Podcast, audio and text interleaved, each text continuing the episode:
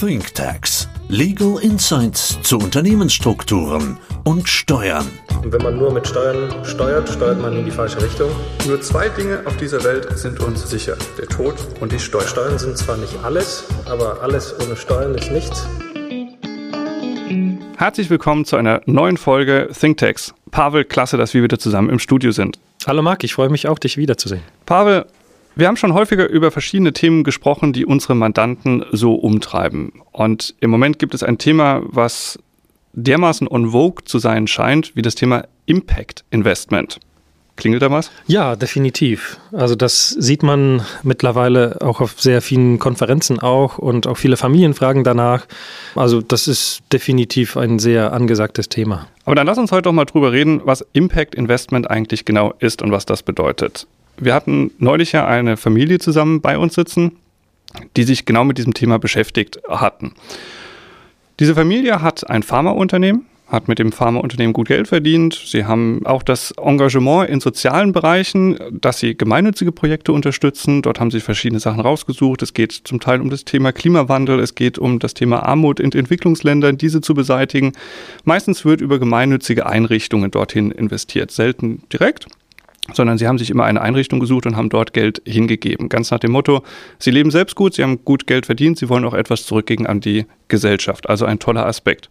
Aufgrund der aktuellen wirtschaftlichen Situation, die man so sieht, wir haben das Thema Corona, wir hatten Kurzarbeit. Pharma hat nicht in allen Teilen geboomt, das haben wir auch gesehen, die, die Corona-lastig waren, ja, aber ansonsten ist keiner mehr zum Arzt gegangen. Auch dort gab es bei dieser Familie Schwankungen.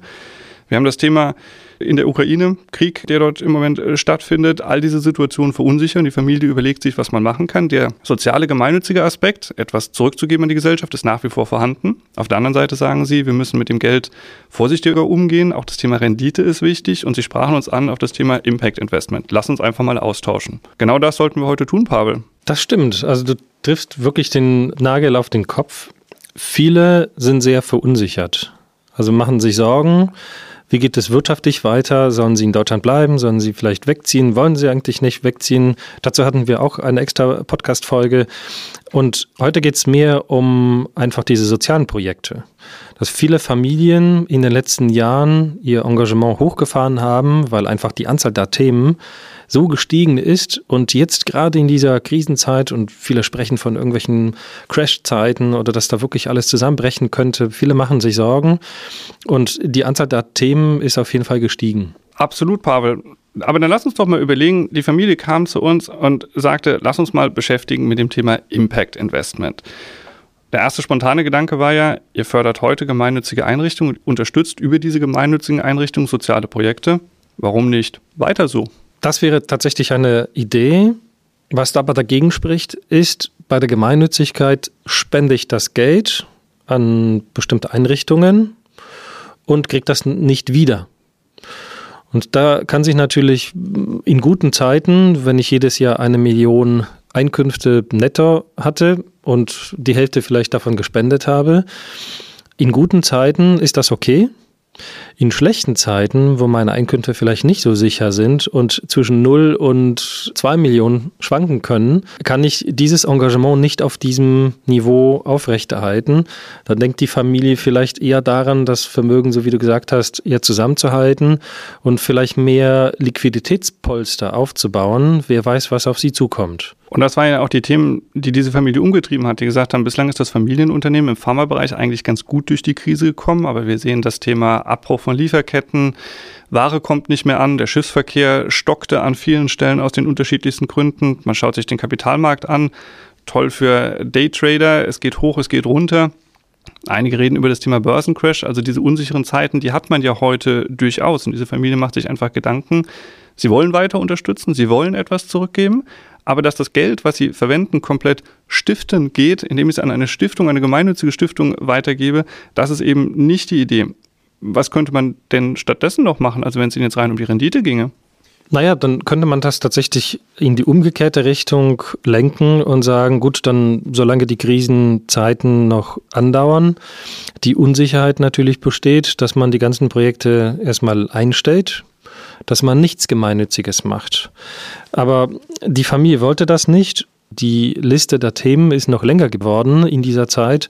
Und wenn man gerade die Familien, die sich das vermögens- oder einkommensmäßig leisten könnten, wenn sie dann ihre Unterstützung auch einstellen würden, dann wird die Welt dadurch auch nicht besser. Also das war zumindest für diese Familie keine Option. Da hast du recht. Also ganz klarer Aspekt. Auf der einen Seite soll Rendite da sein, damit man weiterhin Geld verdient, damit man auch die Möglichkeit hat, von dem Geld, was man verdient, wieder etwas zurückzugeben am Ende. Und auf der anderen Seite soll eben gerade, du hast es angesprochen, die Gemeinnützigkeit äh, Aspekte weiter unterstützt werden. Sie sind ja noch gestiegen durch die ganzen Krisenthemen. Also man hat noch mehr Verlierer, denen man auch wieder unter die Arme greifen will. So, aber wenn Jetzt haben wir darüber gesprochen, eine Variante ist Rendite hochfahren, eine andere Variante ist Gemeinnützigkeit und soziales Engagement hochfahren. Beides passt nicht so richtig unter einen Hut. Und jetzt kommt, glaube ich, genau das Thema, mit dem auch die Familie kam, Stichwort Impact Investment. Richtig. Die Familie war in einem Dilemma. Geld zusammenhalten, aber gleichzeitig auch ausgeben für gute Zwecke. Und das beicht sich. Aber die Lösung oder die Antwort könnte tatsächlich Impact Investment sein. Impact Investment, das ist ein Oberbegriff für alle Investitionen, die beide Welten miteinander verbinden.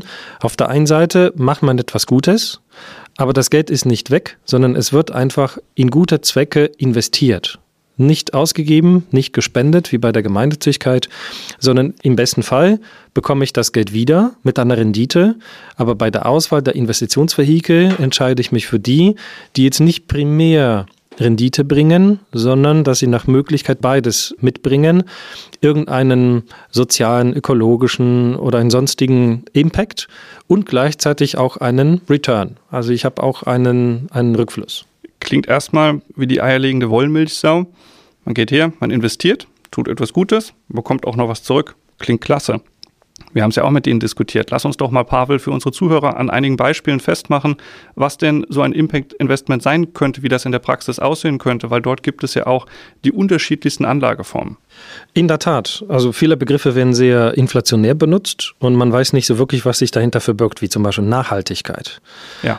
Also alle kennen normale Investitionen, wo man zu 100 Prozent sich nach Rendite-Gesichtspunkten richtet.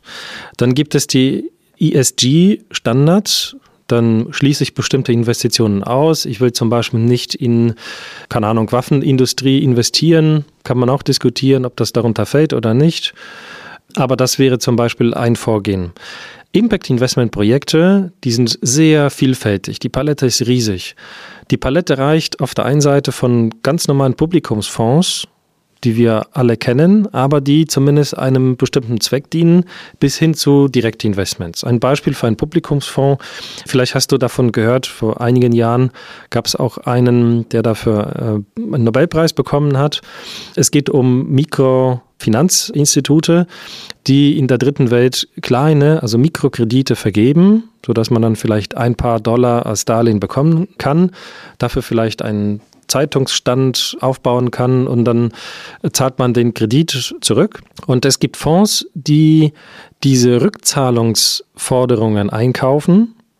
Dadurch haben diese Mikrofinanzinstitute in der dritten Welt eine Refinanzierungsmöglichkeit, bekommen das Geld früher, als die Darlehensnehmer die Kredite zurückzahlen und können dann natürlich noch mehr Darlehen vergeben. Und Investoren geben dem Fonds Geld, damit der Fonds solche Darlehensforderung einkaufen kann. Das klingt nach einem spannenden Modell, in der Tat ein Modell, was bekannt ist, was wir aus der Vergangenheit kennen. Wenn aber dieser Publikumsfonds außenrum geschaltet wird, habe ich eben die Möglichkeit, das Geld schneller zu drehen und dadurch wieder zu reinvestieren und kann quasi noch mehr unterstützen am Ende.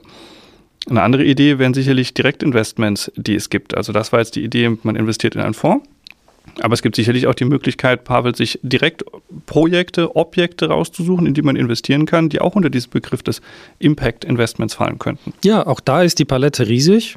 Auf der einen Seite gibt es natürlich zum Beispiel Wasserkraftwerke, in Afrika oder in Südamerika, in die man investieren kann, dann profitiert man auch von den künftigen Zahlungen also wenn das Wasserwerk schon errichtet wurde, dann wird natürlich Strom verkauft an die Bevölkerung dort und das kann man auch über Fonds oder Fondsanteile kaufen, aber auch über Direktinvestments mit anderen. Das einfachste Beispiel, das vielleicht jedem einleuchtet, wäre so ein geschlossener Fonds Solarparks zum Beispiel oder äh, Windkraftanlagen. Auch da kann man relativ leicht, auch mit wenig Kapital sich daran beteiligen. Das wäre dann schon eine direktere Beteiligung. Aber man kann natürlich auch Stockpicking betreiben, dass man ein Unternehmen sucht gibt es auch Möglichkeiten, solche Unternehmen zu suchen und auch andere Unternehmen, die Investoren vermitteln. Und da gibt es zum Beispiel Unternehmen, die physikalische Methoden entwickelt haben, um zum Beispiel Antibiotika oder Impfstoffe zu transportieren, auch in Regionen ohne Strom also auf eine günstige Art und Weise sicher Medikamente zu transportieren, sodass die Kühlkette eingehalten wird. Und die brauchen natürlich für weitere Wachstum auch Geld. Und man kann sich an solchen Unternehmen direkt beteiligen und ihnen dadurch Geld geben. Oder man kann zum Beispiel auch Nachrangdarlehen gewähren, sodass man schon davon profitiert, aber man unterstützt Unternehmen, die nicht nur Rendite bringen, sondern auch einen gewissen Impact. Und gerade das war für die Familie, wie wir da am Tisch saßen, ja hochspannend. Wir hatten Pavel zu dem Zeitpunkt auch noch einen Banker mit dabei sitzen. Ähm, auch die Banken springen auf dieses Thema auf. Man muss natürlich genau hinschauen, wie die wiederum Impact Investment verstehen. Du hast vorhin das Thema Nachhaltigkeit angesprochen. Auch dort gibt es keine Definition für, was ist das eigentlich. Aber es gibt Banken, die darauf spezialisiert sind, die genau diese Sachen anbieten. Das heißt, die Familie war in der Lage, nach der Besprechung sich rauszusuchen, was sind für sie die sozialen Aspekte, die unterstützt werden wollen um auf der anderen Seite ein ausgewogenes Maß an Rendite zu bekommen. Das heißt, sie kriegen genau diesen Mix hin. Man hat zumindest eine Rendite, die wird nicht exorbitant hoch sein. Man hat aber auf der anderen Seite auch das Thema, man unterstützt weiterhin soziale Projekte. War hochspannend. Natürlich kam dann noch die Frage am Ende, wenn Sie sich für bestimmte Arten der Investitionen entscheiden, unter diesem Stichwort Impact Investment, wie bauen wir das Ganze aus der gesellschaftsrechtlichen und steuerlichen Struktur auf? Und das Erste, was einem durch den Kopf schießt, ist natürlich die klassische Holding GmbH. Da haben wir häufig genug drüber gesprochen. Auch die Familie hat den Podcast gehört und gesagt, wäre doch auch was für uns, oder? Ja, definitiv. Entweder als Holding GmbH, als quasi Muttergesellschaft für das operative Unternehmen. Aus der operativen GmbH kann ich eine Dividende beziehen. Ich versteuere sie nur mit 1,5 Prozent. Und dann habe ich einen höheren Betrag, den ich auch unter anderem neben der normalen Anlage kann ich auch in solche Projekte investieren. Aber auch ansonsten kann man seine vermögensverwaltende GmbH installieren. Sie könnte sich an anderen Unternehmen beteiligen und wenn man sich irgendwann mal von der Beteiligung trennt, dann profitiert man von der günstigen Besteuerung des Veräußerungsgewinns. Da zahle ich auf etwaige Veräußerungsgewinne auch 1,5 Prozent Steuern, also Körperschaftssteuer und Gewerbesteuer. Und das wäre dann steuerlich optimal. Klassischer Fall. Wir würden hergehen, würden eine GmbH errichten, diese gegebenenfalls vermögensverwaltend ausgestalten, die GmbH selbst wird von der Familie gespeist über Eigenkapital oder über Darlehen. Da kann man sicherlich auch noch erbschaftssteuerlich drüber reden, wie man das am optimalsten macht. Und diese GmbH investiert dann in die Fonds, in die Direktinvestments, die sich die Familie am Ende rausgesucht hat. Gibt es noch eine andere Lösung? Also auch da ist die Palette in der Praxis groß. Es gibt Familien, die eigene gemeinnützige Stiftungen haben. Und wenn die in einem Niedrigzinsniveau agieren, mal gucken, wie lange das natürlich äh, so andauert, dann müssen sie im Rahmen der Vermögensverwaltung mehr ins Risiko gehen. Und wenn sie mehr ins Risiko gehen, dann kann natürlich sein, dass sie da auch selber Haftungsrisiken ausgesetzt sind oder dass sie einfach das Kapital verlieren. Und wenn sie weniger Risiko übernehmen, dann haben sie niedrigere Erträge. Deswegen ist die Überlegung, dass man im Rahmen der Vermögensverwaltung also Verwaltung des Stiftungsvermögens, auch da in Impact Investment geht. Also nicht nur mit den Erträgen, die wir aus der Vermögensverwaltung bekommen und das für Projekte ausgibt, verbraucht, sondern dass man schon im Rahmen der Vermögensverwaltung darauf achtet, dass man nur solche Projekte gezielt unterstützt, unter Beachtung natürlich des Steuerrechts und des Stiftungsrechts für gemeinnützige Einrichtungen und auch Rendite bekommt. Könnte sich dafür, Pavel, auch eine gemeinnützige Stiftung, die vielleicht nicht nur gemeinnützig ist, am Ende eignen? Ja, das wäre tatsächlich auch eine Option und auch da haben wir schon einige Familien dabei begleitet. Mm, das wäre eine gemischte Stiftung. Sie ist weder gemeinnützig noch eine reine Familienstiftung. Auch da profitiert man von beiden Welten. Das ist so eine Verbindung. Aber ich glaube, das Thema ist viel zu umfangreich und auch viel zu spannend. Ich glaube, es würde sich lohnen, dafür eine extra Podcast-Folge aufzunehmen. Das sollten wir auf jeden Fall machen. Dann lass uns doch nächste Woche über das Thema einer gemischten Stiftung sprechen. Mal gucken, was sich dahinter verbirgt. Auf jeden Fall das Thema Impact Investment. Man hört es immer häufiger. Es verbindet das Thema soziale Komponente mit, ich kann trotzdem eine Rendite erzielen, anders als ich gebe mein Geld einfach weg an eine gemeinnützige Einrichtung, was natürlich auch gut ist, aber was diese Familie jetzt einfach umgetrieben hat, war das Thema Impact Investment. Spannendes Thema. Ich nehme an, da werden demnächst noch mehr von hören. Vielen Dank, Pavel, dass du heute mit im Studio warst. Dankeschön auch. Bis bald.